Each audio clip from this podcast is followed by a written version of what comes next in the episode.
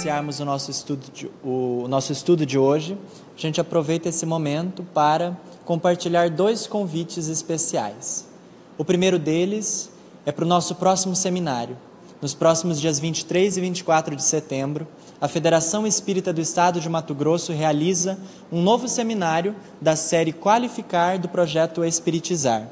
É o seminário Liderança Espírita Cristã, módulo 2, o trabalho do bem na promoção do espírito imortal. Será realizado aqui em Cuiabá, na sede da FEENTE, e será facilitado por o nosso Alírio, Alírio de Cerqueira Filho e Saulo Gouveia, trabalhadores aqui da nossa federação. O seminário será transmitido ao vivo pelo site da FEENTE, pelo Facebook da FEENTE e pela FEB TV.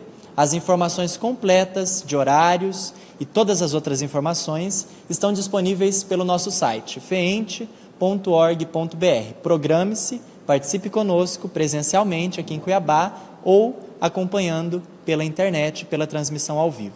E o segundo deles é para um bate-papo que nós realizaremos amanhã, às 8 da noite, com transmissão apenas pela internet, na verdade. É um bate-papo que vai ser transmitido ao vivo a partir das 8 da noite pelo canal da Feente, pela página da Feente no Facebook. É um bate-papo com o Saulo e com o Lacordaire sobre esse tema do seminário, a liderança espírita. Nós estaremos conversando sobre esse tema e já preparando as nossas reflexões para o seminário que será realizado nos dias 23 e 24 de setembro. Então são dois convites. Amanhã, nessa quarta-feira, às 8 da noite, pelo Facebook da FEENTE, facebook.com.br FEENTE.oficial e nos próximos dias 23 e 24 de setembro, o seminário Liderança Espírita Cristã 2, o trabalho do bem na promoção do espírito imortal. Nos programemos, nos organizemos e estejamos juntos refletindo sobre essa tarefa tão significativa para o nosso movimento espírita, que é a liderança. E agora a gente convida o nosso Alírio para o estudo reflexivo das dimensões do espírito imortal.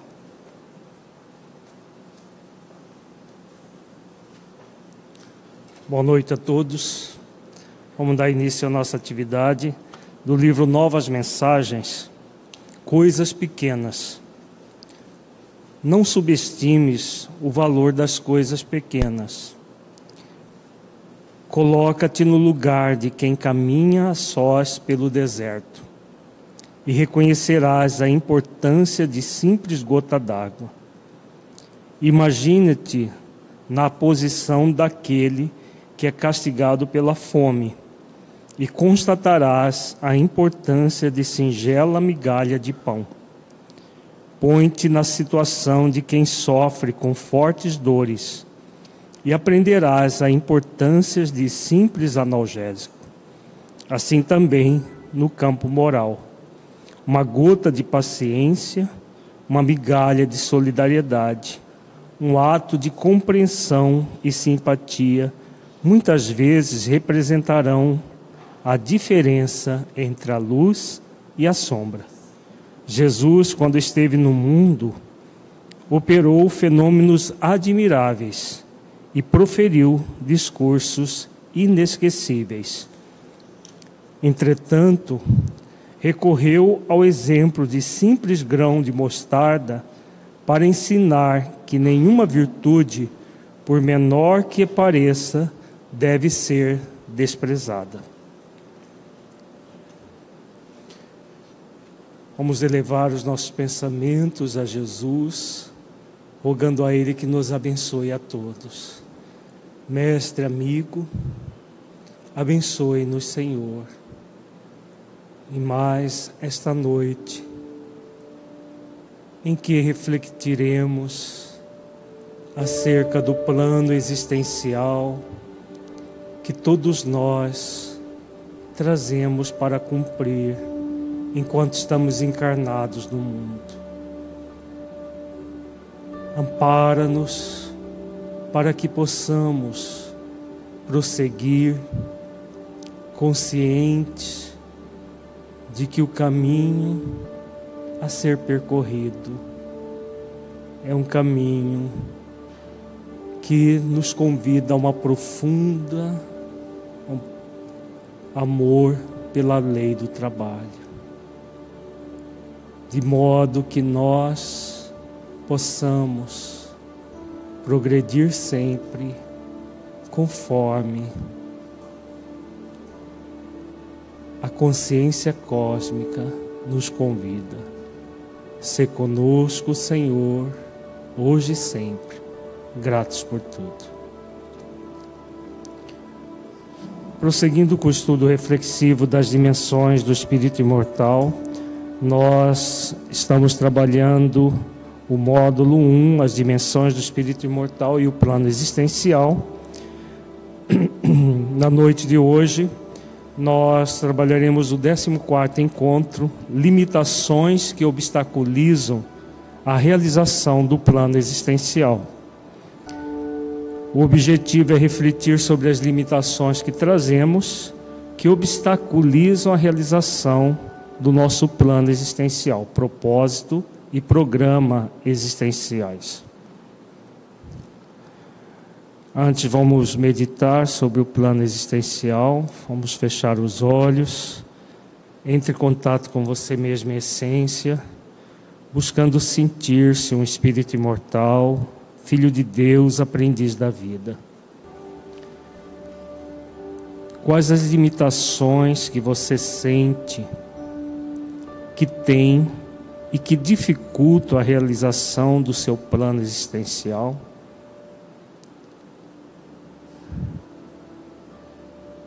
O que você percebe em si mesmo que lhe impede o desenvolvimento das virtudes do seu propósito, que dificultam a realização do seu programa existencial. Deixe seus pensamentos e sentimentos fluírem, evitando qualquer mascaramento num processo de auto-engano. Seja verdadeiro ou verdadeira com você, analisando-se com autenticidade.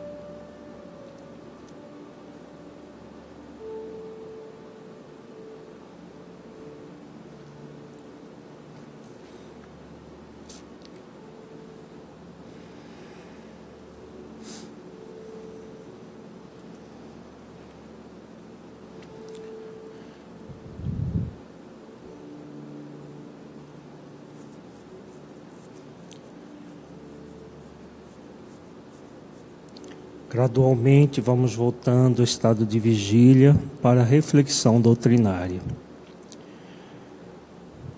Começaríamos as nossas reflexões com o livro Dias Felizes, do Espírito Honório, as mensagens 13, Compelidos a Auxiliar, e 26, Esforço Próprio, psicografia de Alfred Stefanini II, da editora Espiritizar. Nessas duas mensagens, o mentor coloca uma das dos maiores obstáculos para a realização do plano existencial, que é a preguiça moral. A preguiça moral é um grande obstáculo para a realização de qualquer questão que auxilie o espírito a se desenvolver na vertical da vida.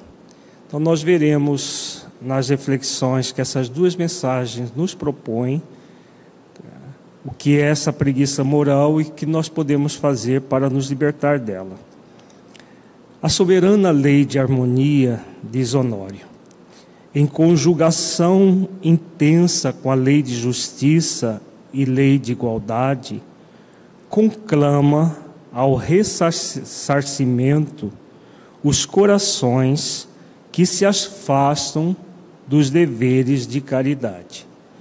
Nós temos visto, vimos toda a programação do, da reencarnação do Segismundo, do espírito Segismundo, o quanto esse espírito se afastou da lei de harmonia, utilizando a própria lei de liberdade. Nós vimos a o que aconteceu na encarnação anterior, toda a preparação dele para a reencarnação, o trabalho que os benfeitores fizeram para que ele pudesse reencarnar, e com o objetivo, como diz Honório, o ressarcimento perante a própria consciência.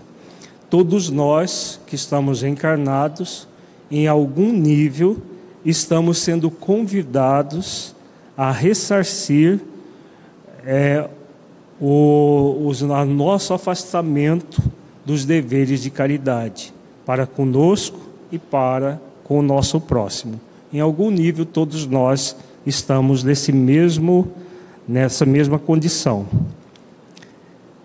Pela lei de liberdade, todos têm direito às próprias escolhas, podendo utilizar-se do tempo para o autoaprimoramento ou malbaratá-lo em escolhas infelizes, que criam os efeitos dolorosos na trajetória do espírito imortal, sendo compelidos pela lei de responsabilidade a tomarem consciência das próprias escolhas.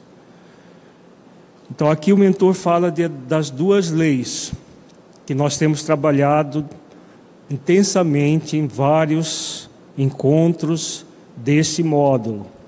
Todos nós somos livres para fazermos as nossas escolhas, mas responsáveis por todas as escolhas feitas. E todas as escolhas vão ter consequências. Se fazemos escolhas em sintonia com a lei de harmonia, com a lei de amor, justiça e caridade, as consequências dessas escolhas amorosas, justas e caridosas serão do mesmo teor.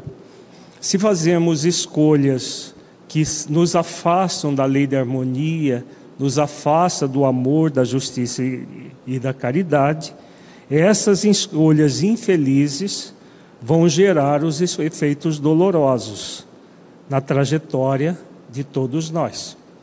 Então, o plano existencial, como nós vimos no nosso encontro passado, ele é um planejamento, é um plano. Nós vimos as orientações do, do mentor Alexandre, que nos convida a refletir do, o plano como uma, é, um mapa que nós traçamos antes de encarnar, e quando estamos reencarnados, vamos ser convidados a trilhar o caminho que traçamos. Será sempre um convite. Por quê? As leis divinas são de que tipo? Quais são as questões atinentes à lei divina que sempre vai acontecer? Está no texto. Hum? são justas, está ligado à justiça, mas são sempre de liberdade de escolha. Né? Por isso que nós falamos tanto em convite. São convites diretamente às nossas consciências, mas são sempre convites. Então, todos nós temos o convite para cumprir o plano existencial. E aí o mentor coloca de uma, uma questão muito importante nesse cumprimento. O que, que ele está colocando aqui? De significativo, além das duas leis que ele aborda, ele coloca uma coisa, algo muito significativo na realização do plano existencial. O que, que ele está dizendo? As escolhas, que está ligado à lei de liberdade. O que mais? Uhum, escolhas infelizes que causam efeitos doloroso, dolorosos, isso é importante, mas tem uma coisa muito mais importante. O tempo. O tempo reencarnatório. Quando nós reencarnamos, nós vamos ter um tempo pré-definido. Esse tempo pode ser ampliado, dependendo da pessoa, ou até abreviado 40, 50, 60, 70, 80 anos, menos, mais, de acordo com a necessidade do espírito, nós vamos ter um tempo pré-programado. E aí o, o mentor fala que podemos utilizar do tempo para o autoaprimoramento, cumprindo o propósito, o programa, ou malbaratá-lo em escolhas infelizes. Então, utilizar bem a lei de liberdade com discernimento, exercitando discernimento e usar bem o tempo, ou perder o tempo, malbaratando esse tempo, deixando aquilo que é, está programado para fazermos nesta existência para uma nova existência. Nós que aqui estamos, já fizemos isso algumas outras vezes? Deixamos questões de uma existência para outra, complicamos os nossos propósitos, nosso programa. Muitas vezes nós já fizemos isso. Então, o grande convite nesta existência, mais uma vez, e agora com conhecimento da doutrina espírita, é de utilizar bem o tempo reencarnatório no nosso autoaprimoramento. Mas é sempre bom lembrar, sempre é, será um convite da divindade para nós, que nós podemos aceitar ou não. Continuemos com Honório. Somente a entrega à lei de cooperação em sintonia com a lei do trabalho, acendendo a presença da lei de reparação na alma, pode ressignificar os equívocos morais na intimidade. Vejamos aqui o mentor está colocando num parágrafo bem curto três leis muito significativas. Qual é o sentido dessas três leis? Primeiro, lei de cooperação. Cooperação em, em que sentido? Qual que é o significado da lei de cooperação? E que virtude está ligada à lei de cooperação? Alguém arrisca? Dá uma opinião? Estão muito quietos.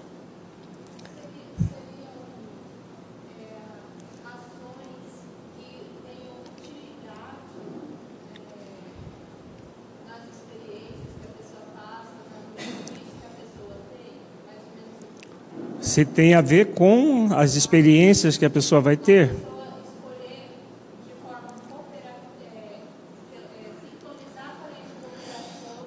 Uhum.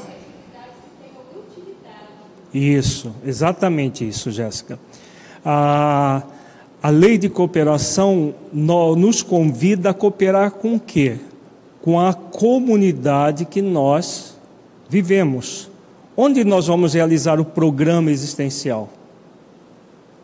Não é na família, na sociedade, no trabalho voluntário, no trabalho profissional, em todas as atividades que fazemos. Então, qual é a lei que vai nos convidar a realizar tudo isso? Além da lei de das leis de sociedade, lei de solidariedade, nós temos a lei de cooperação. O próprio desenvolvimento do programa existencial é um trabalho de cooperação, de colaboração uns com os outros, para que auxiliemos uns aos outros nesse processo. É possível sintonizar com a lei de cooperação sem conexão com a lei do trabalho? Não, porque é o próprio trabalho que vai nos levar à cooperação. Não é mais cômodo permanecer numa indiferença em relação a tudo? É. O indiferente não trabalha nem o seu interior, nem para a melhoria da comunidade onde está. Então ele, ele se nega a trabalhar, entra no processo de preguiça e não coopera para a melhoria de si mesmo e a melhoria do próprio ambiente onde ele se encontra. Então, quando nós nos negamos à lei de cooperação e à lei do trabalho, o que, que vai acontecer com a lei de reparação? A pessoa repara? Não. Ela vai retornar para a dimensão espiritual, às vezes até com mais débitos, como nós veremos vários casos a partir da semana que da próxima nosso próximo encontro nós vamos ver vários casos de pessoas que se negaram a cooperar a trabalhar e por isso, em vez de reparar, a retornaram para a dimensão espiritual com mais débitos ainda perante as próprias consciências. Vamos ver vários casos de espíritos que se recusaram a isso, outros que fizeram parcialmente e outros que fizeram todos os esforços possíveis para cooperar, para trabalhar, reparando os próprios débitos. Vamos ver as três possibilidades. Somos espíritos imortais, cooperadores das leis divinas do universo e sabedores de que somente o bem coopera na reparação do mal, que se torna cada vez menos influente à medida que estabelecemos um convívio habitual com o sentimento de solidariedade perante as necessidades das criaturas irmãs de jornada. Então, aquilo que nós acabamos de falar. Quando nós nos colocamos diante da lei de cooperação, exercitando a virtude da cooperação, nós vamos cooperar com as leis divinas para gerar em nós mesmos o bem e a partir de nós o bem da coletividade. Esse é o compromisso que todos nós trazemos para reparar o mal que já praticamos, seja para nós mesmos, seja para o nosso próximo. É imperioso ressarcirmos na consciência todas as atitudes atrabiliárias praticadas quanto da imposição de nossa vontade egocêntrica, realizando o dever consciencial de respeitar os, direi direi os direitos de outras almas irmãs que convivem conosco, compreendendo pela lei de igualdade o quanto é justo esse respeito para com as demais pessoas, tanto quanto para com nós mesmos. Então, novamente, a questão o que nós estamos aqui para fazer? Reparação. Reparação nada mais é do que um ressarcimento perante a nossa própria consciência de todas as atitudes equivocadas que nós tivemos no passado. Quando nós impunhamos a nossa vontade às pessoas, desejo que era simplesmente de é, produzir os no, de, de buscar nossos prazeres sem realmente é, estar nos ocupando com os outros, e sim, de forma egocêntrica, como, como diz o mentor, simplesmente só pensando em nós.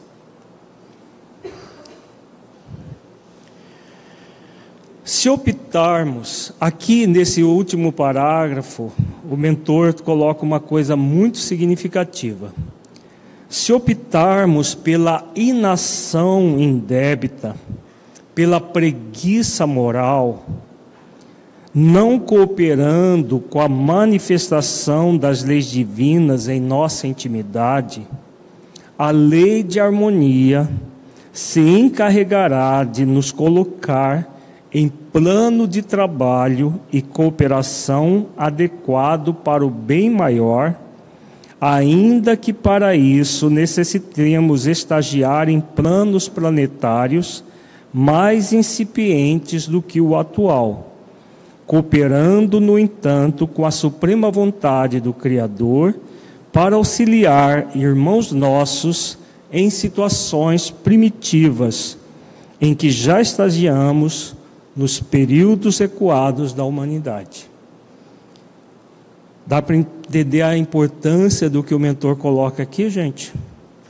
O que pode acontecer com um preguiçoso moral? Se nós renascemos para desenvolver virtudes, cumprindo as leis divinas, desenvolvendo a partir do exercício dessas virtudes, nosso propósito existencial e, ao mesmo tempo, auxiliar na comunidade onde nós estamos no nosso programa existencial para melhorar o nosso mundo, e esse é um compromisso consciencial de todos nós, o que pode acontecer conosco caso nós recusemos o convite? Sabendo que o nosso planeta está mudando de estágio, de expiações e provas para a regeneração. E nós recusamos as nossas expiações, nós recusarmos as nossas provas, não queremos, não queremos agir, permanecemos na preguiça moral. O que pode acontecer? O que, que o mentor está dizendo? Exílio. Exílio planetário, exatamente. Então ele está falando exatamente disso. Se nós nos recusarmos por um processo de preguiça moral, como ele diz aqui, a própria lei de harmonia se encarregará de nos colocar em, plano de trabalho e cooperação adequado para o bem maior, ainda que para isso necessitemos estagiar em planos planetários mais incipientes do que o atual.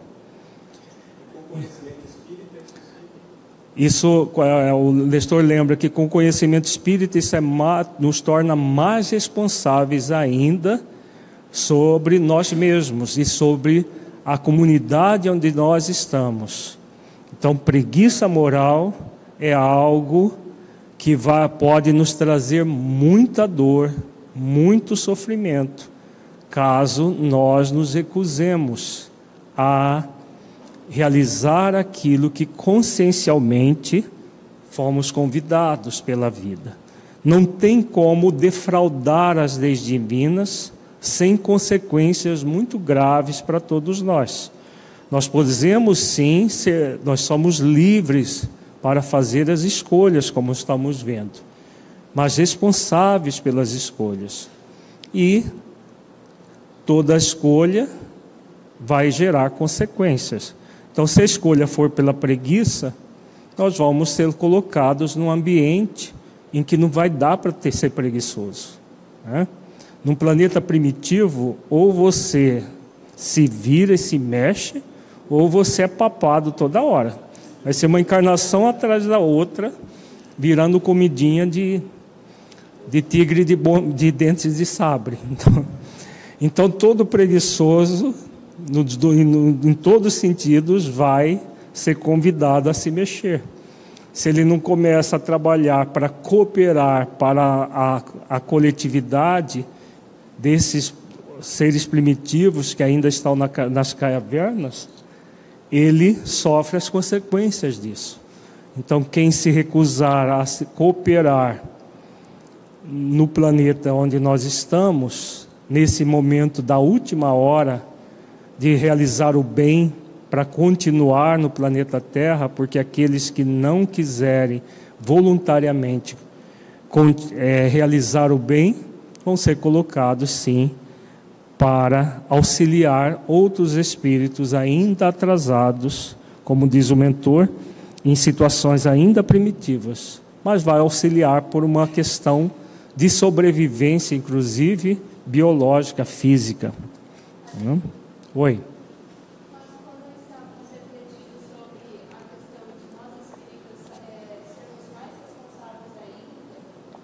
Uhum.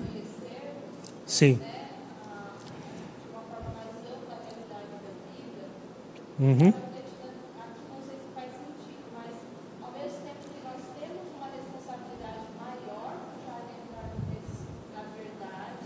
Uhum.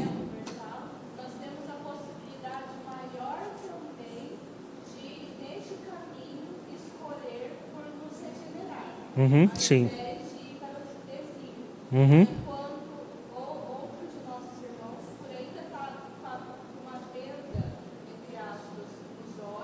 Uhum. Pela falta de conhecimento, não porque é simplesmente nossa, mas no sentido de forma análoga, uma pessoa espírita como se fosse tirada algumas vendas dos olhos e ela conseguisse enxergar um pouco mais o caminho, uhum. aonde ela está andando, enquanto outros com a venda é. têm uma dificuldade maior de andar nesse caminho. É. A Jéssica lembra da questão de somos mais responsáveis, mas nós temos também mais é, possibilidades por causa de tudo isso que nós já temos, para fazer diferente. E é uma realidade.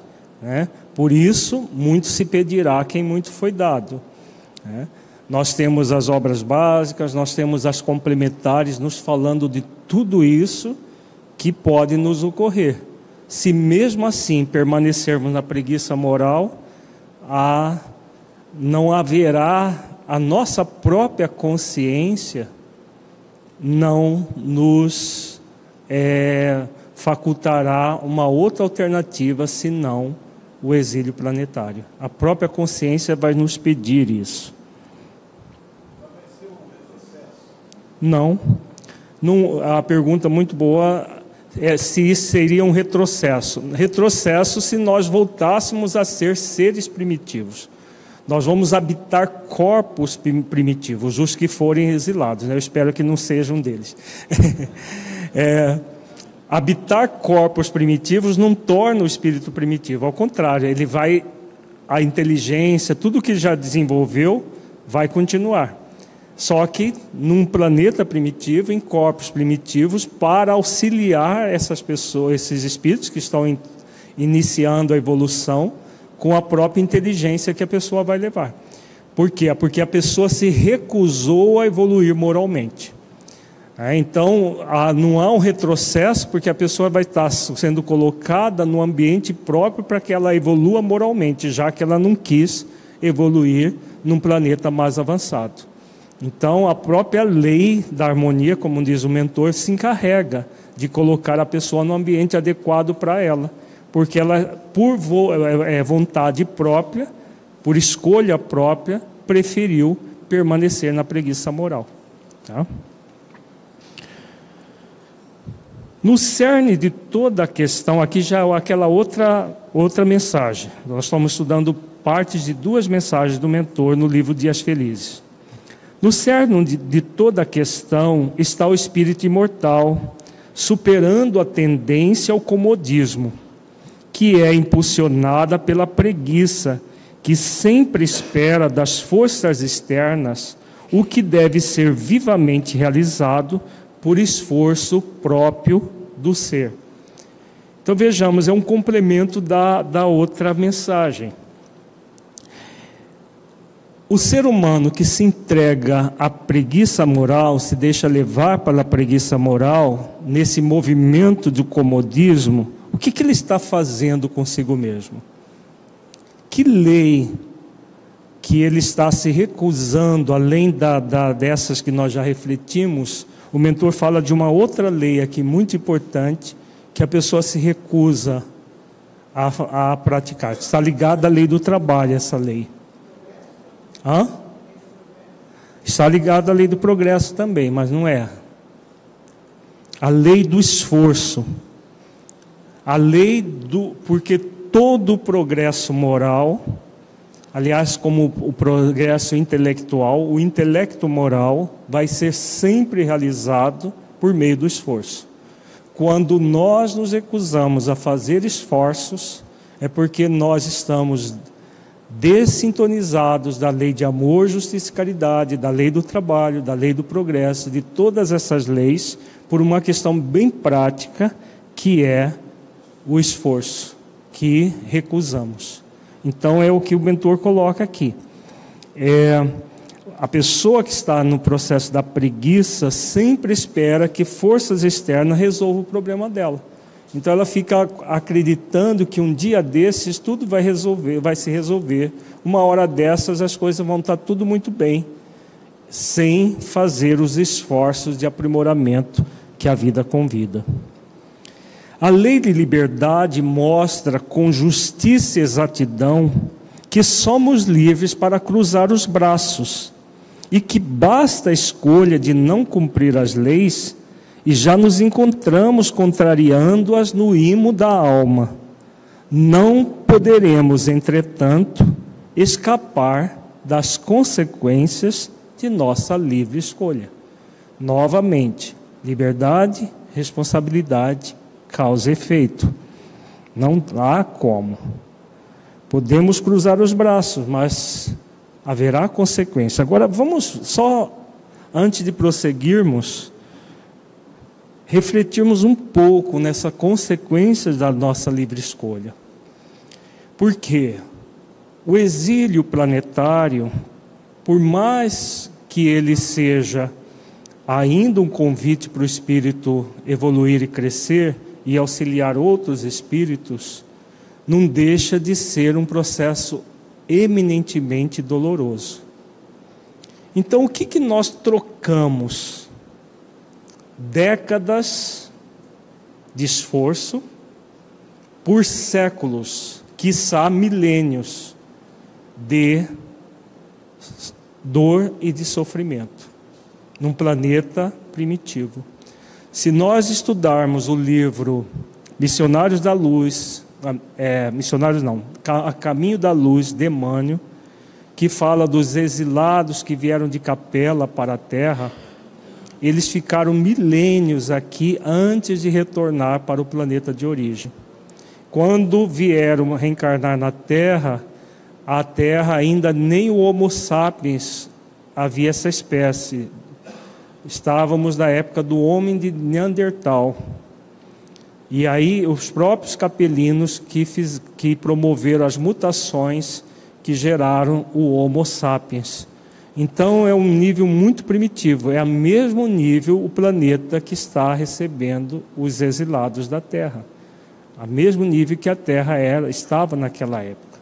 Nós não vamos para um planeta que já está terminando o seu ciclo de expiações e provas. Os exilados da Terra vão para um que está iniciando, que está ainda na fase primitiva, que vai iniciar a fase de expiações e provas porque senão troca seis por meia dúzia. Então, é, é isso que são as consequências que o mentor fala aqui. As consequências da nossa livre escolha. Trocar décadas de trabalho interior por, por séculos, talvez até mais de séculos, de sofrimento. Cadê o Lieb? Está tá tendo um probleminha aqui, não sei o que, que é. Oi, pode falar. Essas forças externas que o mentor se refere, está ligado também ao fato de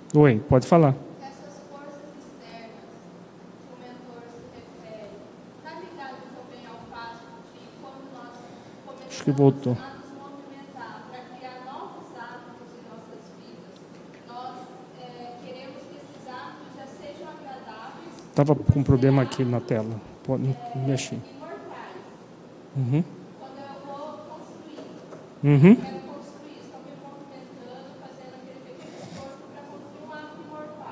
Sim. E aí eu espero que esse, esse, início seja agradável. E aí eu, eu me desanimo, eu fico frustrada porque eu sinto um certo desconforto, um certo desprazer. E aí eu, eu busco que forças externas aconteçam para que um dia eu crie esse hábito mortal. Uhum. Que na verdade todo início de um hábito ele é de uma certa forma desagradável até que realmente se torne um hábito e eu sinta prazer. Faz Uhum, faz sentido.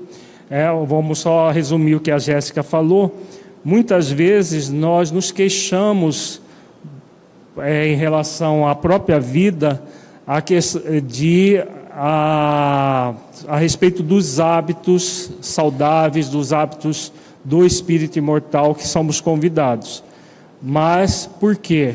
Até se criar um hábito, num primeiro momento, não vai ser realmente prazeroso. Todo o processo de exercício de virtudes, num primeiro momento, não é prazeroso, porque é um hábito pra, a ser desenvolvido. Mas com o passar do tempo, com os, os benefícios, os, as bênçãos que isso tudo nos traz, vai se tornando cada vez mais é, prazeroso tudo isso. né? Então, o convite consciencial é, é esse, de superar a preguiça moral para vivermos a, esses hábitos do espírito imortal que faz esforços. Oi, pode falar. A gente ouvindo somente essa questão do exílio, nos dá uma impressão de que seja uma coisa muito distante, que não esteja acontecendo. Aham. É, o Nestor fala, ah, quando a gente ouve falar do, do exílio, parece que é uma coisa muito distante que não esteja acontecendo. Na verdade, o exílio planetário está em franca é, ocorrência. É, muitos espíritos estão sendo exilados às centenas, milhares pelo planeta fora. Por enquanto, estão sendo exilados os espíritos bastante empedernidos no mal.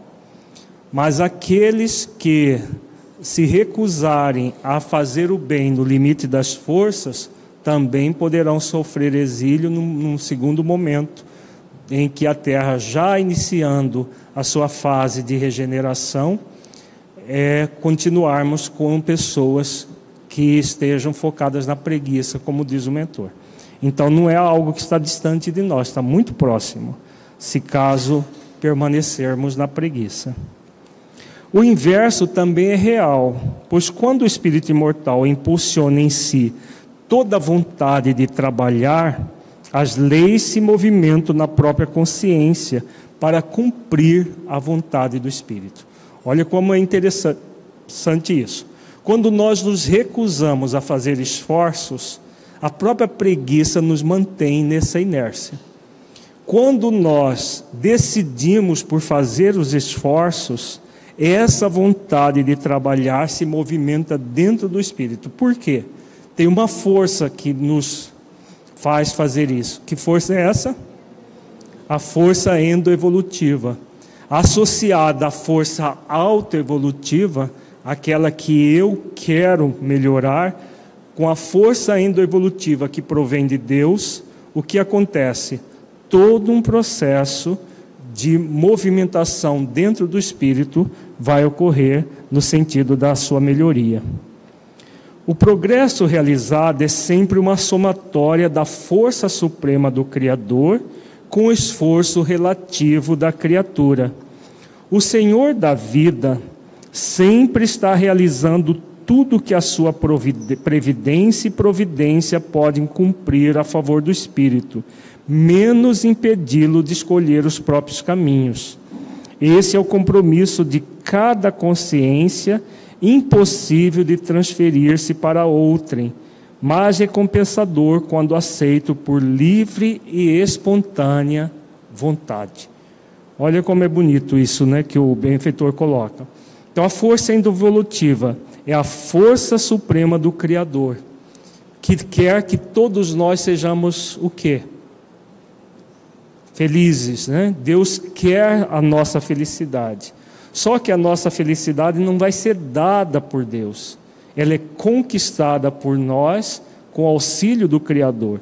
Então, sem o esforço relativo da criatura, Deus não pode impedir o nosso livre-arbítrio.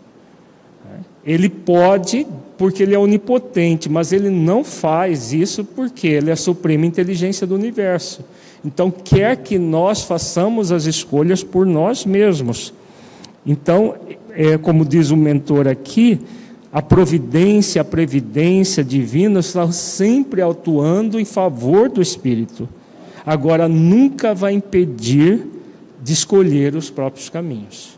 Então, se nós optarmos pela preguiça moral, não quisermos fazer os esforços para nos transformar pelo bem, Podemos, sem sombra de dúvida, todos nós podemos, mas não convém.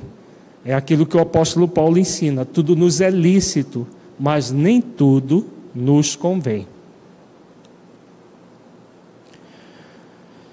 Agora vamos ver uma outra questão, que são as tendências inferiores e a ligação dessas tendências com aquilo que chamamos de, de subpersonalidades.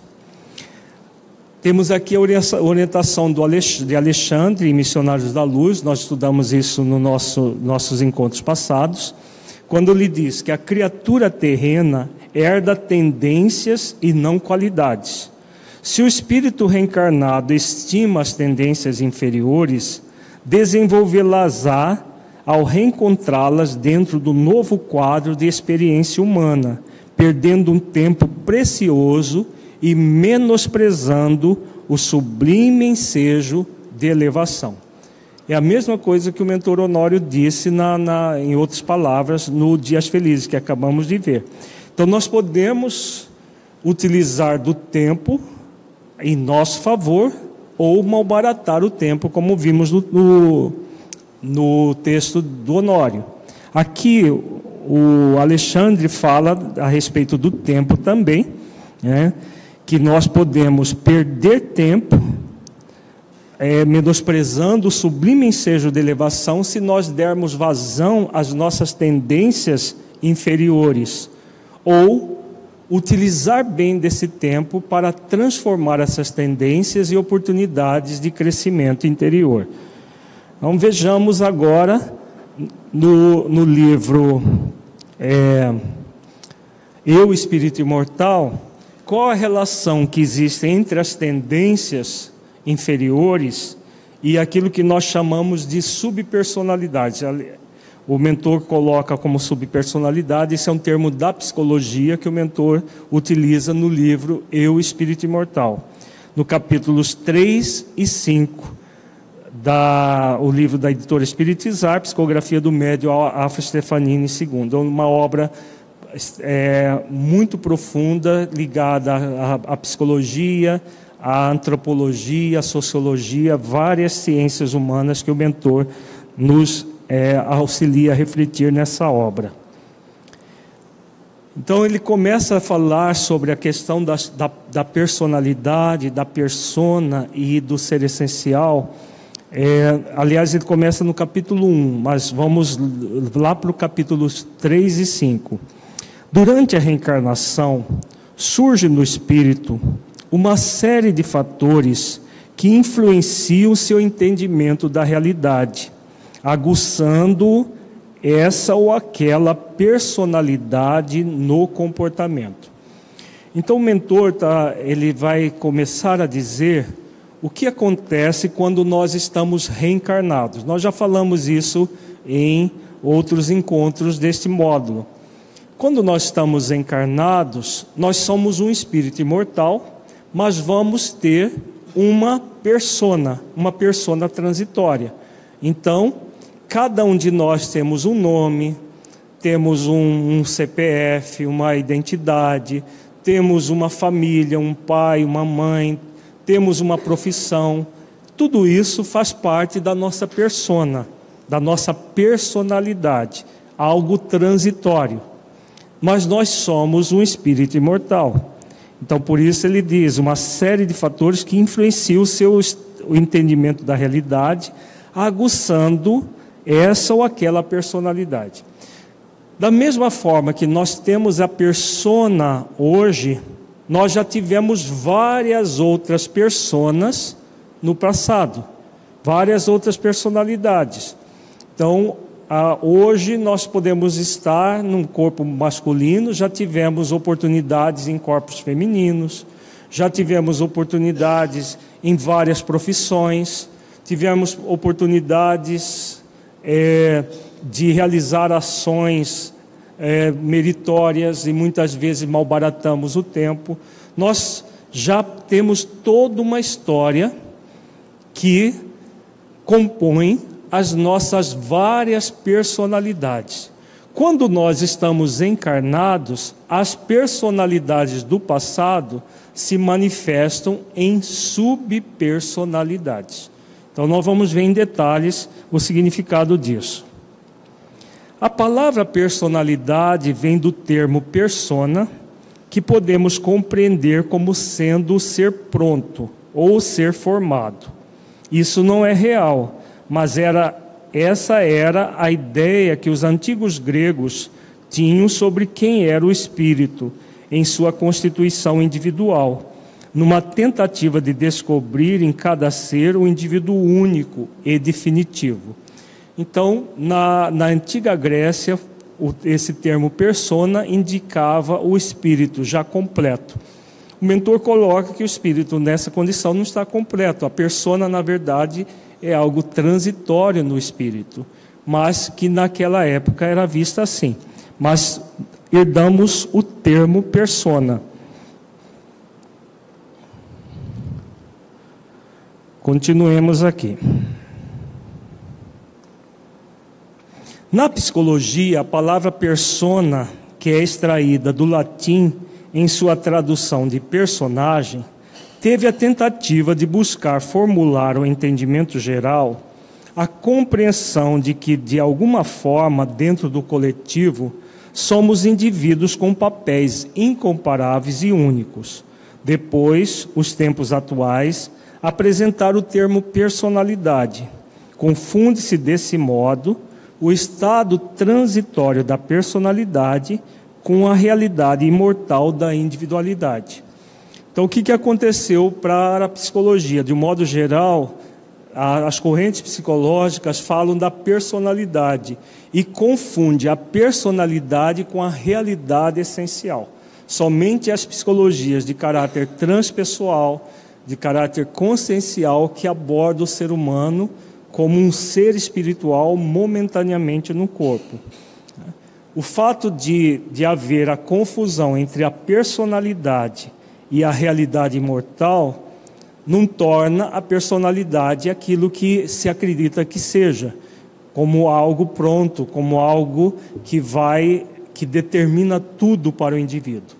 Na verdade, a, perso a persona ou a personalidade é apenas aqui, a, aquele momento que nós estamos passando enquanto seres imortais. Continuemos aqui, que é o, o assunto é um pouco complexo, mas vai, cada vez mais vai ficar mais fácil de entender. A personalidade é composta pelas influências do meio, a biologia do indivíduo e as construções afetivas que teve desde a concepção. O modo pelo qual a estrutura familiar estava constituída e outros fatores de proporções secundárias tomam presença na personalidade. Então aqui o Eunório vai falar sobre como que ela vai ser constituída. Em cada existência, nós vamos ter influências do meio, tem os aspectos biológicos, nós vimos isso tudo na reencarnação do Segismundo. Vai, vão ter as influências afetivas, desde, desde de, do pai, mãe, é, parentes próximos, é, professores, toda a, aquilo que vai ser construída na vida do ser, mais o, o, os afetos que nós trazemos do mundo espiritual. Nós vimos isso na reencarnação de Segismundo, o quanto importante os afetos que provêm do mundo espiritual. Tudo isso vai auxiliar o espírito reencarnado construir a personalidade atual para ressignificar as personas do passado. Isso significa dizer que o sentido do ser pronto, que se dava ao entendimento da personalidade, em nada tem de pronto quando se fala sobre o espírito imortal, tão somente por estar esse na experiência reencarnatória, pois bem se sabe que há uma longa viagem evolutiva adiante. Então nós somos espíritos em evolução. Estamos tendo mais uma persona de, das muitas e muitas que ainda teremos e das muitas e muitas que já tivemos. A perspectiva de uma ideia pronta e absolutamente formada é ainda muita, muito vigente no entendimento comum. Os encarnados na Terra, em sua maioria, ainda se rotulam ou se intitulam dessa ou daquela maneira, tomando o transitório pelo permanente, estabelecendo uma estagnação psicológica por não aceitar, em hipótese alguma, as fundamentais mudanças para o seu adiantamento moral diante da imortalidade. Aqui Honório toca numa questão muito importante. Essa confusão entre o transitório e aquilo que é permanente em nós, muitas vezes gera uma, uma estagnação. Por quê? Uhum. Exatamente. Nós nos identificamos com a personalidade transitória e não com a essência divina que somos. E aí aquilo que é o transitório torna-se mais significativo do que aquilo que é permanente no ser e a pessoa vai ficar a cata das coisas transitórias. nós vamos ver nós, a partir dos próximos modos, nos próximos encontros, o quanto essa confusão entre aquilo que é primordial no ser, que é ele enquanto espírito imortal, e aquilo que é da própria da persona, gera de interferências para que haja queda do espírito. Quando ele valoriza mais a persona do que a essência divina que é. Então, quando a pessoa valoriza mais a persona, e ela, por exemplo, como Segismundo, encontra alguém que ele tem uma atração. Aí essa pessoa está, está casada. Então, se ele valoriza a persona, o que, que ele vai lá? O que, que ele vai fazer? Mata o, o, o marido da pessoa para ficar com a própria a esposa viúva. Né? Foi o que o Segismundo fez, nós vimos em detalhes esse caso. Isso é o que? É uma valorização da persona. O que importa é eu ser feliz agora, mesmo que seja sobre o cadáver de uma outra pessoa. É a pessoa que confunde o transitório em detrimento daquilo que a pessoa é em essência.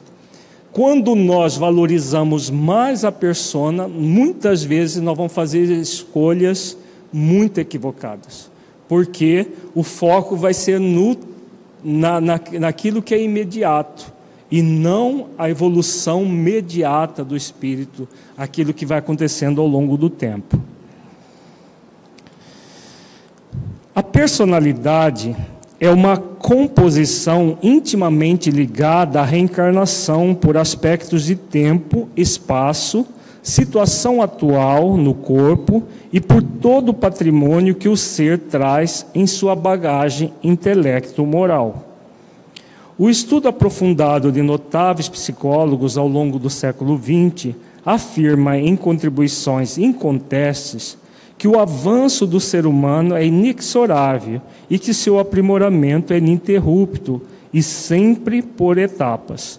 Então, nós estamos encarnados, temos todo esse patrimônio, como diz o mentor, que, que nós herdamos de nós mesmos, da nossa evolução intelecto-moral, estamos sendo formados nessa persona desde o instante da nossa concepção até o momento atual.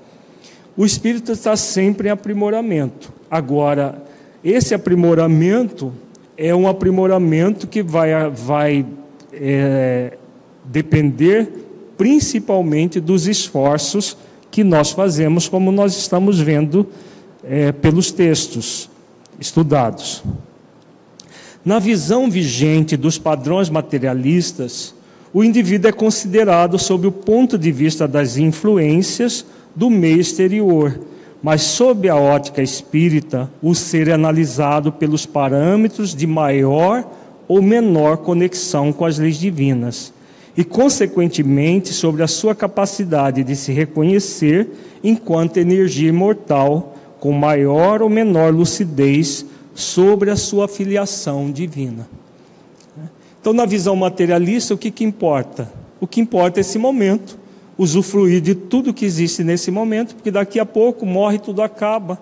Então, todas as distorções que nós vemos na nossa sociedade vêm dessa ideia materialista, em que a persona transitória é valorizada em detrimento do espírito imortal que somos.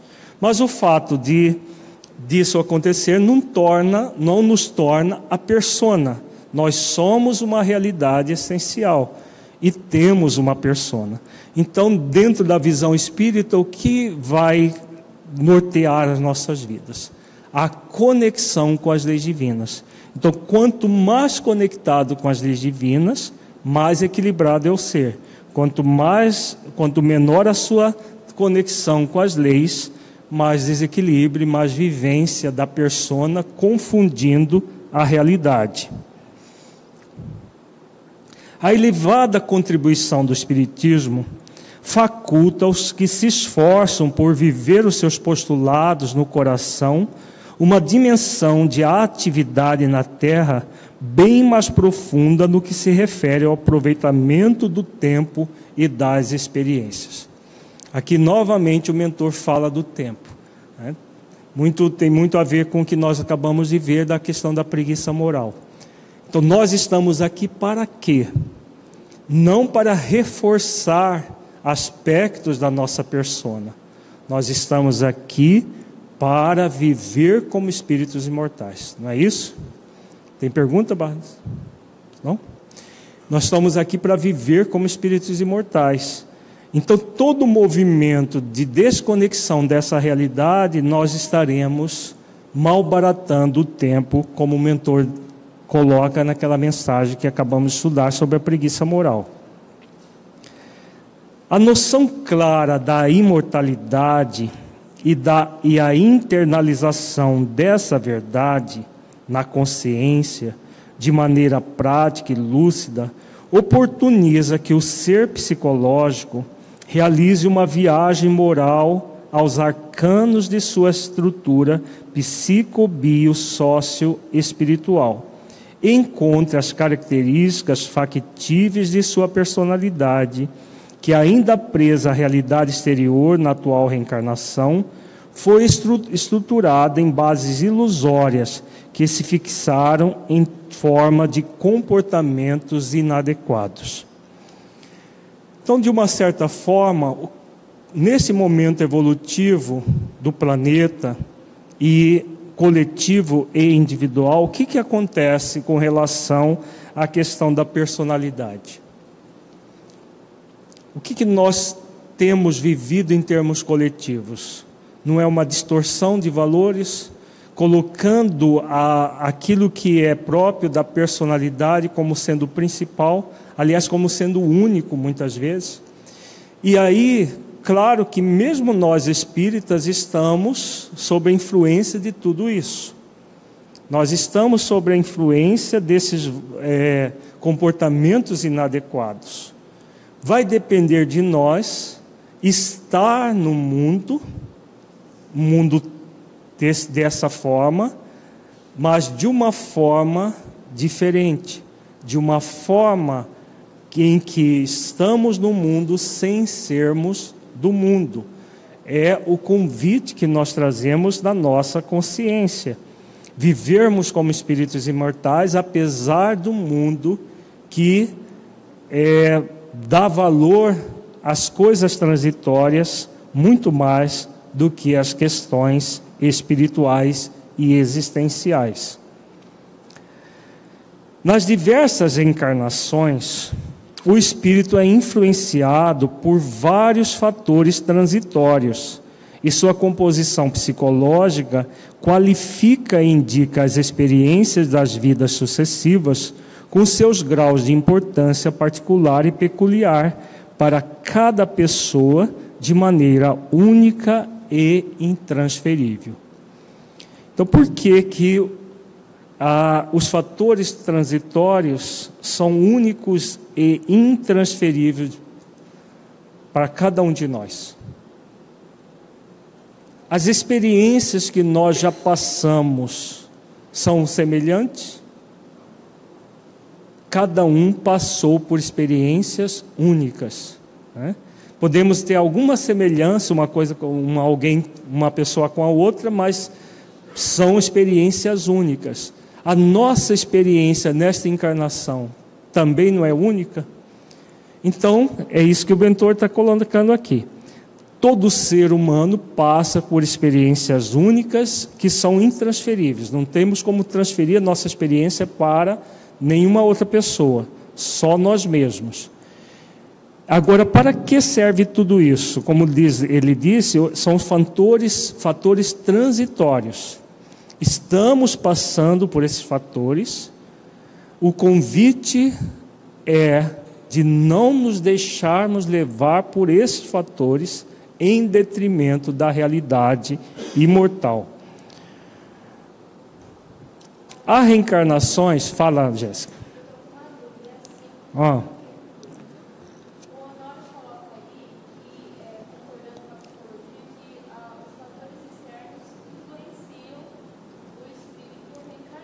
Uhum. Sim.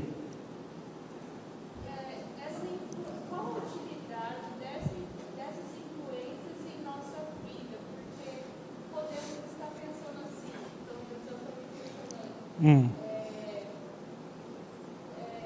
que a responsabilidade de eu estar assim ou assado, então é por conta dessas influências. Não. Essa, é, essa é a distorção, né? A Jéssica fala, faz uma pergunta sobre qual a utilidade das influências externas na nossa vida. Nós estamos assim o assado por causa das influências? Não. Nós estamos assim o assado de acordo com as escolhas que nós fazemos a partir das influências. Quando nós estamos refletimos aqui várias vezes sobre as questões de estar no mundo, por que, que o Espírito prova? Nós, inclusive no, no nosso encontro passado nós refletimos isso na semana passada. Por que, que o Espírito só vai evoluir, passar pelas provas mais eh, in- intensas no mundo físico, Jéssica?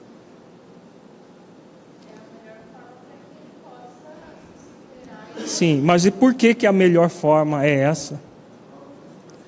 Por causa das próprias influências do meio.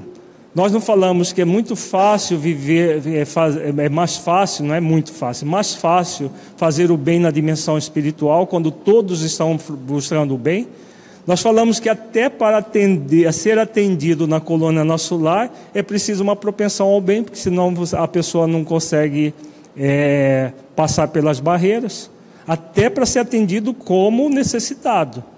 Imagina para trabalhar. Lembramos do, do caso do Segismundo, que ele, além de trabalhar, ele se arrependeu, depois ele criou até um posto de socorro nas regiões umbralinas, e lá ele atendia a necessidade de muita gente. Mas ele precisou voltar para a terra para, com todas as influências, com o processo sensualista que existe na, na, na, na terra, com tudo aquilo que ele faliu no passado, para provar que ele está bem. né? Deu para entender a sua pergunta? É, é por causa das influências é que nós vamos realmente saber se já subimos um degrau ou se permanecemos no, naquele anterior. E o Segismundo vai pass- eh, deve estar passando, se ele, ele provavelmente ainda está encarnado, por todas as provas para ver se o bem realmente estava instalado nele. Se não era só uma questão de meio do ambiente onde ele estava. né? Então é exatamente com esses contrastes da vida material, com todas as influências do meio, que o espírito é convidado a ir além da influência do meio. Senão ele passa a ser mais um nisso tudo. tá? Então, as subpersonalidades é, seria um convite diante dessas influências do meio, construir subpersonalidades diante das encarnações que nos impulsionam a conectar cada vez mais com as leis divinas, porque se nós construímos subpersonalidades com tendências egóicas, foi por nosso livre e espontânea vontade Hum. né? E elas hoje nós somos convidadas a, a, a ressignificar. Hum. Mas o espírito, na hipótese, é, na, que não é o nosso caso, mas lá na questão 115 fala que é, escolhe o caminho da submissão, se submeter à missão. Ele pode, por ele ainda continuar com a necessidade de reencarnar várias vezes, ele pode ter construído subpersonalidades que ao invés de ser tendências egóicas, foram subpersonalidades que funcionaram ele ou não? A Jéssica pergunta da subpersonalidade que impulsiona o espírito. Não, a subpersonalidade é sempre egóica. A subpersonalidade é sempre tendência egóica. Nós vamos ver no próximo parágrafo do, do, do livro do, do Honório. Tá? É sempre egóico. O movimento de subpersonalidades que marca o espírito está ligado aqui. Ó. Ele está falando aqui. Há, reencarna... Há reencarnações que marcam mais a psicologia do ser moral, seja por questões traumáticas ou por situações de alta projeção do ego, infundindo na personalidade uma fixação da posição em que o espírito ocupava, além de ampliar o seu apego à persona transitória que já se esvaiu nos segundos efêmeros da vida terrestre. Então aqui o Honório coloca como que nós vamos ter marcados em nós as personalidades do passado, que chamamos de subpersonalidades. Ele coloca duas questões: os traumas, trauma é toda a situação que o espírito passa e que de alguma maneira marca profundamente o espírito. Uma dor muito intensa, sofrimentos, situações várias que podem acontecer na nossa, nas nossas existências anteriores que marcaram a, a nossa existência. Por exemplo, um suicídio passado. Um suicídio passado gera um dos maiores traumas que o espírito pode gerar para si mesmo, que vai ficar marcado nele para o seu futuro reencarnatório. Outra questão que gera as subpersonalidades, situações de alta projeção do ego. E encarnações que nós tivemos poder, como rei, rainha, é, papas, cardeais, é, é, condes, duques, pessoas de relevo na sociedade e que tiveram um poder enorme.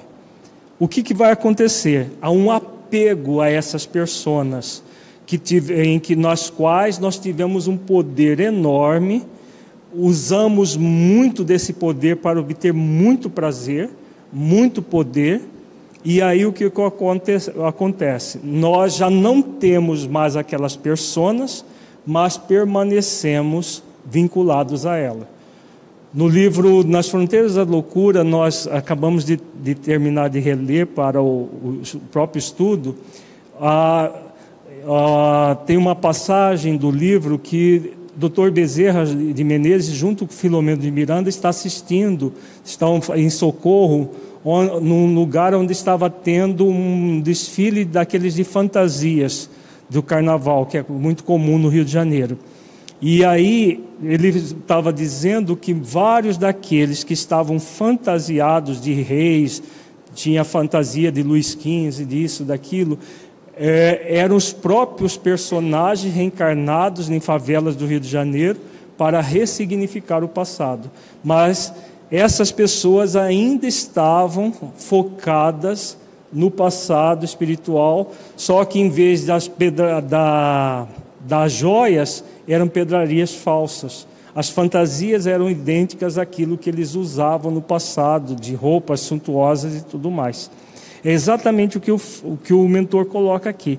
É um apego à persona transitória, que o espírito ele é convidado em outras existências a desapegar-se dessas pessoas transitórias. E muitas vezes, em vez de fazer isso, ele aprofunda a, o apego.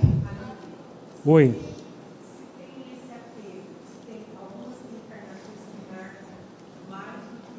Uhum, sim.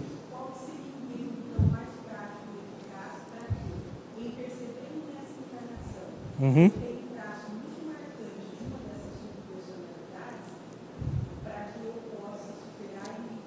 Uhum. Qual a melhor maneira? Você, você aguarda a, a, resposta daqui a pouco. Vou, a gente vai mostrar um gráfico de como fazer isso na prática, muito, muito eficaz. Mas eh, aguarde um pouquinho que daqui a pouco a gente faz a, dá a resposta. Oi. O que? Hum. Hum. Hum. a Lívia ela teve uma reencarnação de muita renúncia e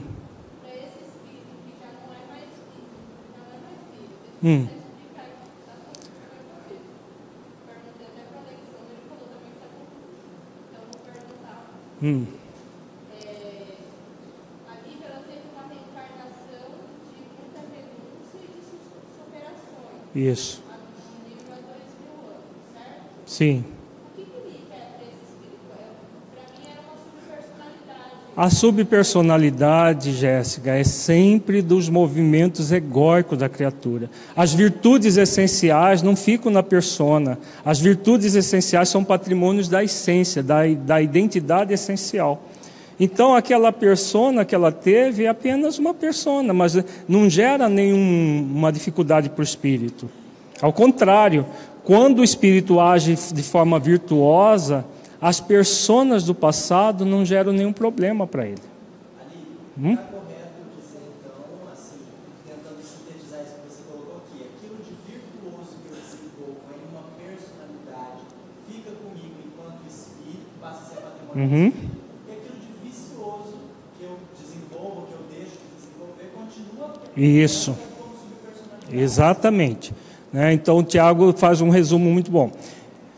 Tudo que o espírito desenvolve de virtuoso é patrimônio imortal para sempre. Ele vai levar isso para todo sempre.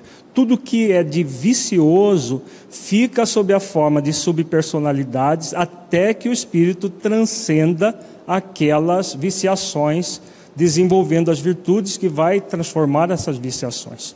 Então, quando você, é, Jéssica, você traz o caso de Lívia, você, a Lívia não passou por nenhuma experiência traumática, nem situação de alta projeção do ego nessa existência. Foi um espírito que exercitou a virtude do início ao fim. Então ela não tem subpersonalidade nenhuma para ser trabalhada. Já o seu esposo, Publio Lentulus, nós temos a história dele. É, ele pro, foi, utilizou dessa encarnação com alta projeção do ego. Passou por traumas também e depois volta como escravo, 50 anos depois, depois volta depois, até se tornar o nosso mentor Emmanuel. Então, veja, todo o processo, os dois convivendo à mesma época, um gerando toda uma série de processos de subpersonalidade e a outra não. Né? Na mesma existência e, e, e casados, né? O ser espiritual, apegado à sua transitória personalidade do passado longínquo, guarda as impressões das quais se sentiu atraído nas outras reencarnações. Ah, mas outras reencarnações se apresentaram na condição de professoras de desapego, para modificar completamente a posição e as condições da reencarnação anterior. Então, uma pessoa tem uma alta projeção. É o caso do que nós acabamos de citar, Publio Lentulus, senador romano, muito poderoso, muito rico. 50 anos depois, reencarna numa posição de um, de um escravo, para quê? Aquela reencarnação funcionar como uma professora de desapego da encarnação como senador. Se for bem utilizada, como ele usou bem, ótimo para o espírito. E se for utilizada para cristalização, uma revolta em relação à, à perda do, do da encarnação anterior. O que, que vocês acham que pode acontecer? Por exemplo, se o Nestório, o, o né, o Publio reencarnado como Nestório, em vez de agir com docilidade, com da forma como ele agiu, como está registrado no livro 50 anos depois, ficasse revoltado por, ter, por ser um escravo, o que, que aconteceria? Ele cristalizaria o processo da encarnação anterior, em vez de usar a existência como uma professora de desapego. Deu para entender o que é a existência como professora de desapego? A pessoa tem uma, uma encarnação com muita projeção, aí vem com uma encarnação bem medíocre do ponto de vista terreno, mas muito significativa do ponto de vista espiritual para o espírito quando bem utilizada. Hum.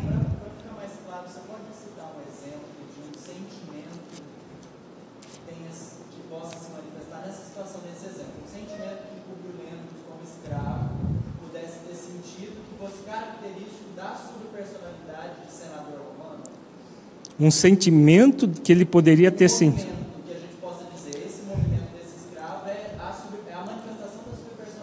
Por exemplo, um, o orgulho pelo conhecimento que ele tinha. Ele era, um, ele era um escravo, mas ele era um professor. Se ele, de, se ele eh, manifestasse um orgulho enorme pelo fato dele ter conhecimento, seria uma manifestação da subpersonalidade do Publio Lentus, do orgulho de Publio Lentus. Nesse caso não aconteceu, mas fique calmo com os exemplos, porque a partir do próximo vai ser só exemplo, até o final, para que a gente aprenda para valer. Hum. Nesse, neste caso, o espírito pode permanecer, mesmo assim, intensamente apegado e cristalizado na personalidade em que se sentiu mais simpático e atraído pelas injunções egóicas do comportamento, ou caso ocorra algum impacto emocional. É o que nós acabamos de falar. Né? Ele tem a opção de utilizar da reencarnação como uma professora de desapego ou cristalizar, intensificar o apego da existência na qual ele foi, é, é, ele teve aquela projeção do ego, ou cristalizar também os traumas que ele herda dele mesmo. Tá? Tudo vai depender do espírito, do esforço que ele faz. Oi. Hum, que tem os vícios.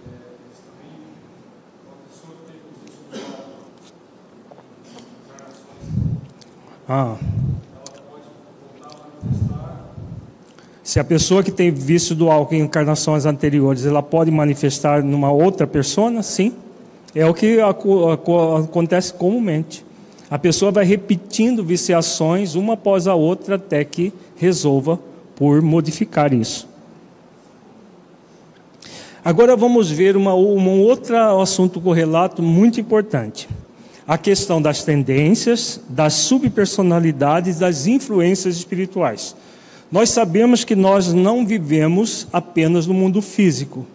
Existe o mundo físico e o mundo espiritual. No mundo espiritual, o que, que acontece? Nós passamos por experiências do passado em que criamos inimizades espirituais fizemos coisas que não devíamos, não para uma pessoa, mas para vezes para várias pessoas. E aí o que, que acontece? Nós vamos reencarnar e muitos desses espíritos que nós criamos inimizades não reencarnam. O que, que vai acontecer com eles? Vamos ver aqui. A vida psíquica está sempre sendo regulada pelas temperaturas das provas que o espírito passa em todos os instantes. As subpersonalidades das várias existências, ou a personalidade da existência atual, que também atrai meandros das outras personalidades em nível mais sutil. É o mecanismo de auxílio, estímulo e proteção da própria identidade essencial do ser imortal. Então vejamos o que, que acontece para o espírito. Nós reencarnamos, espíritos inimigos nossos continuam na dimensão espiritual. Eles estão ligados a quê em nós? As personas que nós tivemos daquela existência que criamos a inimizade, não é? Então, nós trazemos as subpersonalidades daquela existência que, que eles vão como que eles vão nos ver? Nas personas atuais ou na subpersonalidade do passado? Tem espíritos que nos enxergam como nós éramos, eles não nos enxergam nem no corpo. Eles têm a ilusão, no, nas obras espíritas tem muito que fala sobre obsessão, é muito é, comum isso.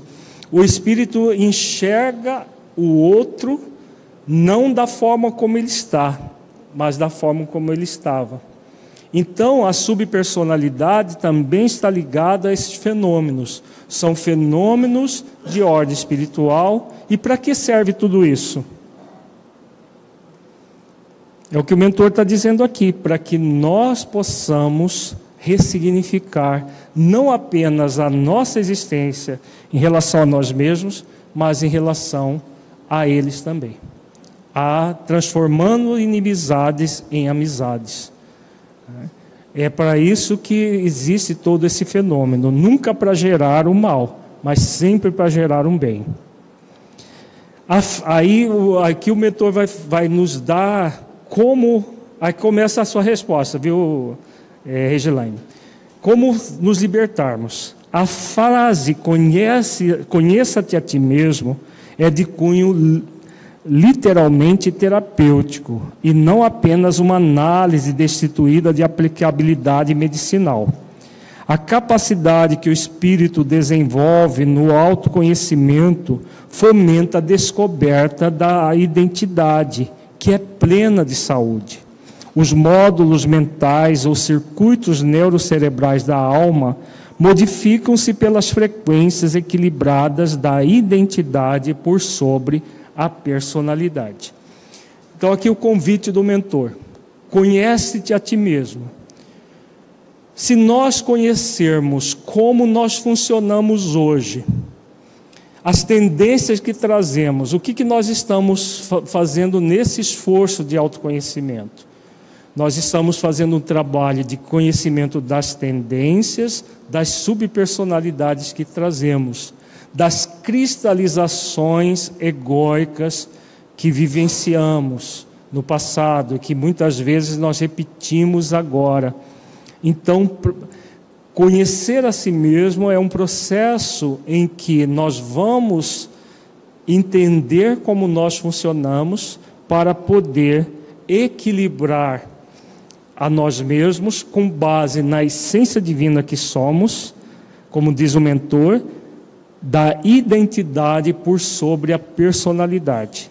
Então, a identidade essencial, nós somos um espírito imortal, temos uma persona, tivemos várias personas que ainda estão conosco sob a forma de subpersonalidades. Qual que é o grande objetivo da vida?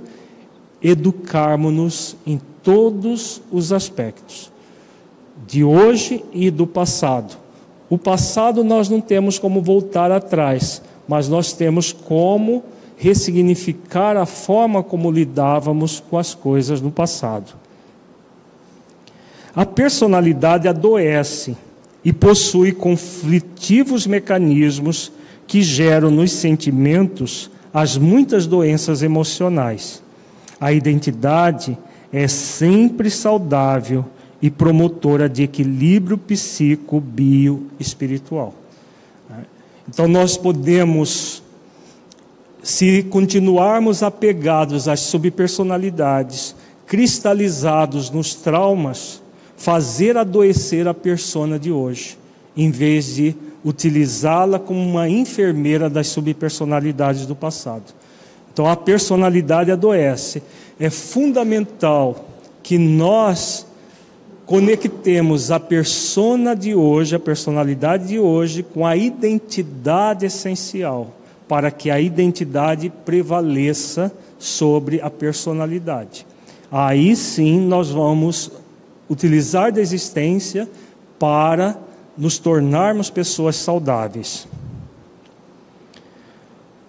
Com o desenvolvimento do discernimento intelecto-moral do ser humano, a compreensão dos mecanismos do ego torna-se mais evidente e a capacidade de estabelecer as escolhas conscienciais com o fito de servir à lei do progresso, com esforço moral e consciência de si mesmo, faculta ao indivíduo a realização de sua vera finalidade evolutiva no corpo que é o aproveitamento de todos os recursos biológicos, psicológicos, sociológicos, antropológicos e principalmente espirituais para a sua ascensão integral. É. Então, aqui o mentor está é, reforçando aquilo que nós vimos durante todo o nosso encontro de hoje.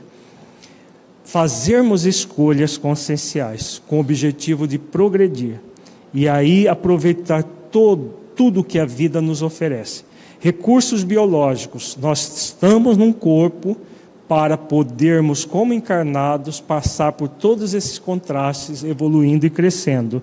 Então, os recursos biológicos, psicológicos, sociológicos, antropológicos, tudo que a vida nos oferece para evoluir e crescer.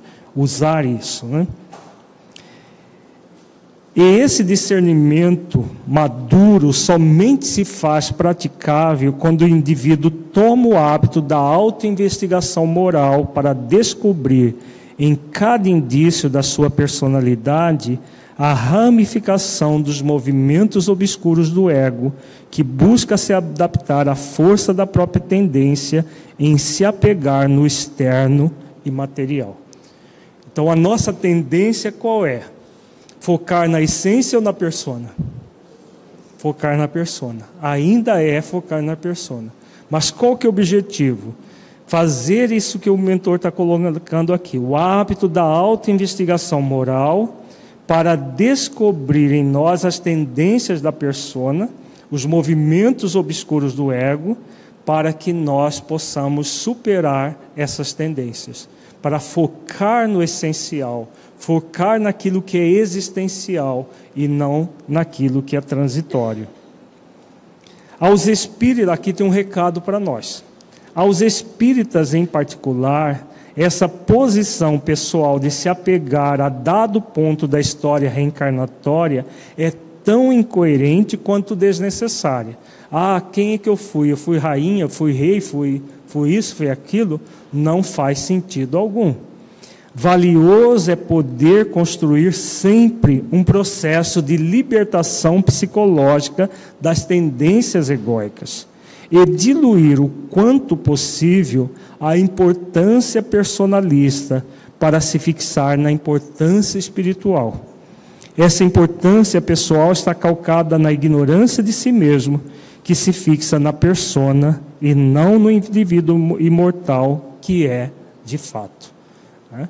Então, são duas questões atinentes à persona. Saber que persona importante nós formos, fomos, não faz sentido algum. E essa outra questão, ah, eu estou sofrendo assim porque eu fiz muita coisa errada no passado. Isso é foco nas personas do passado. O que eu posso fazer agora para reparar os meus débitos? Essa é a pergunta consciencial. Né? Sempre o foco no aqui e agora, e não no passado, nas personas que nós tivemos no passado. Seja exaltando a persona do passado, seja o processo de focar nos traumas. Para finalizar, vamos ver aqui, aí tem mais a sua resposta, Regilane. Então, quem nós somos? Nós somos um ser essencial. Nós estamos vendo no esquema, no núcleo, nós somos a essência divina. É o espírito imortal em sua essência, que é o real condutor de nossa vida.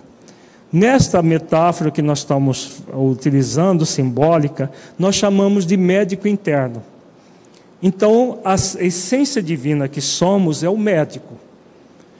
A realidade essencial, aquela que nunca adoece, nós vimos no texto do Honório, é o espírito na sua essência, aquilo que existe de mais puro em nós, todas as virtudes fica localizada aqui no ser essencial. Tudo aquilo que o Espírito faz de bem numa existência fica aqui, na essência divina que somos, desta e de outras existências. Então, se numa existência nós não tivermos processos egóicos, viu, Jéssica, como a Lívia que você pergunta, tudo que ela conquistou fica na, na essência divina. Então, a persona não vai gerar nenhum problema. Né? O espírito pode se lembrar daquela persona, mas é apenas uma lembrança. Não é uma cristalização, como é o caso de nós que estamos ainda engatinhando nisso tudo. Isso. É uma utilização da persona em, em contato com a identidade essencial. Nós trazemos a persona atual, tem como objetivo auxiliar as subpersonalidades do passado. Então, numa metáfora, é o enfermeiro, a enfermeira que vai cuidar das subpersonalidades do passado, nas quais o espírito infringiu as leis divinas. São as subpersonalidades enfermas que nós trazemos. Então, as subpersonalidades são sempre doentias, são egóicas. Para que serve esse contato das tendências que nós trazemos do passado? Para que a persona atual, em sintonia com o médico interno, possa curar essas subpersonalidades e não adoecer junto com ela. Então, quando nós percebemos uma tendência neste momento, uma tendência que nós trazemos, por exemplo, a tendência ao alcoolismo que o Barradas perguntou agora há pouco, a tendência à sexolatria, uma série de questões. são processos que nós já demos vazão muitas vezes no passado. Poderemos utilizar mais uma vez a persona atual para dar vazão a essas tendências. Ou poderemos, se quisermos, se nos esforçarmos para isso, atender os convites que vêm do médico interno para curar as subpersonalidades do passado e não adoecer junto com elas. Então, sempre vai ser a nossa escolha. É aquilo que o mentor é, colocou quando no texto da preguiça moral. Quando nós fazemos os esforços, nós, em sintonia com o médico interno, vamos curar as tendências, ressignificando. Então, se eu tenho um desejo X, eu vou trabalhar, me esforçar no limite das minhas forças para me libertar desse desejo X e não satisfazer o desejo das subpersonalidades do passado utilizando da persona atual. Deu para entender isso, gente? Então, a persona atual deve ser sempre a enfermeira das subpersonalidades do passado e não adoecer junto com elas. No caso do Segismundo, Segismundo trouxe um processo profundamente egoísta, egocêntrico do passado dele passou por tudo aquilo que ele passou, reencarnou para quê? Para desenvolver a virtude do altruísmo, da caridade, da compaixão, virtudes que vão ressignificar o egoísmo e o egocentrismo dele. Ele terá uma tendência ao egoísmo quando reencarnar, quando já, aliás, já reencarnou, né? Ele vai é, precisou lidar com essas tendências ou não? Sim. Então a tendência da encarnação passada, em que ele assassinou o próprio pai, para ficar com a viúva do, do, do, do, que seria o pai dele, na época não era o pai, mas assassinou a, o que seria o pai e para ficar com a viúva que seria a mãe dele, ele criou ali um, um, um processo ligado à projeção da, da do ego uma situação traumática, que ele trouxe inclusive no, no, no nível do coração. Reencarnado, ele vai lidar com todas as tendências inferiores. Para quê? Para que ele possa ressignificar tudo isso. Então ele vai tender ao sensualismo, a querer é, praticar o sexo a qualquer custo, simplesmente para obter prazer ele vai ter tendências a atitudes profundamente egoístas, egocêntricas. Agora, vai de, depende dele fazer um esforço para tornar a persona é, ressignificadora das subpersonalidades Segismundo que ele vai herdar dele mesmo. E não só subpersonalidades Segismundo, outras e outras que ele já teve. Então, o objetivo da vida sempre será esse. Ficou claro, gente? Alguma pergunta? Ressignificação das tendências inferiores do passado, fazendo escolhas conscienciais. É o grande objetivo da vida. A partir do próximo encontro, nós vamos estudar vários exemplos. Inicialmente de espíritos que não fizeram a opção pelas escolhas conscienciais. E aí agravaram intensamente os seus débitos. Depois nós vamos estudar espíritos que, de alguma forma, fizeram alguma coisa, e depois vamos estudar casos de espíritos que fiz, fizeram e estão fazendo muitos esforços para ressignificar o seu passado espiritual, as suas tendências, para servir de exemplo para nós de como desenvolver o plano existencial. Vamos fazer a nossa avaliação reflexiva. Feche os olhos, entre em contato com você mesmo em essência, buscando sentir o conteúdo estudado nesse encontro. Do conteúdo, que você entendeu que se aplique à sua vida?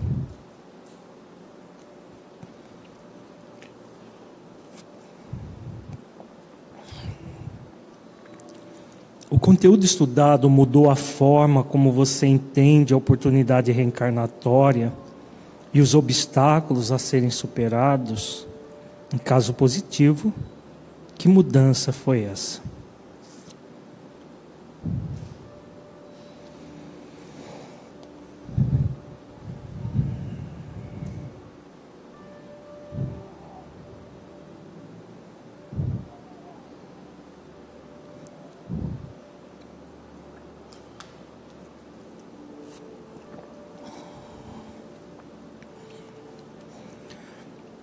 Neste encontro, refletimos sobre as limitações que obstaculizam que o plano existencial seja cumprido integralmente. Como você tem lidado com esses obstáculos? Você tem feito esforços para superar as suas tendências inferiores e a preguiça moral? Busque avaliar-se com verdade e com profunda compaixão.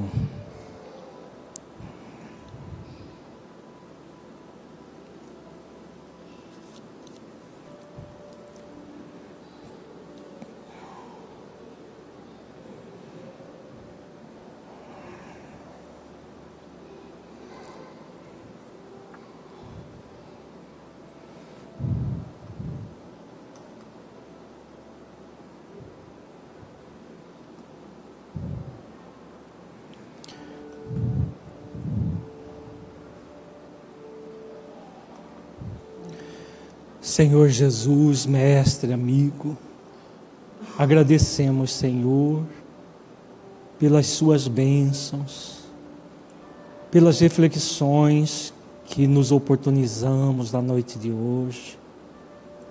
Ampara-nos, Senhor, para que possamos prosseguir em nossas reflexões, fazendo esforços para realizar o nosso plano existencial, propósito e programa existenciais, dando o melhor de nós mesmos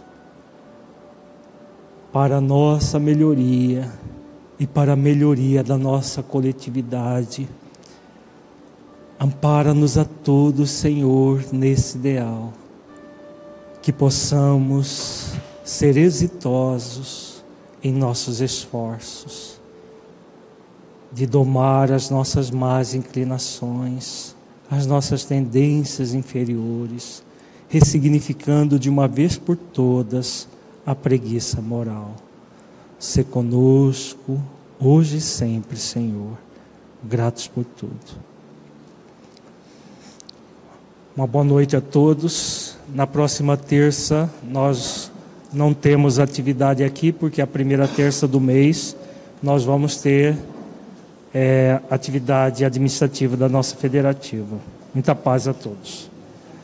A segunda terça de setembro continuamos.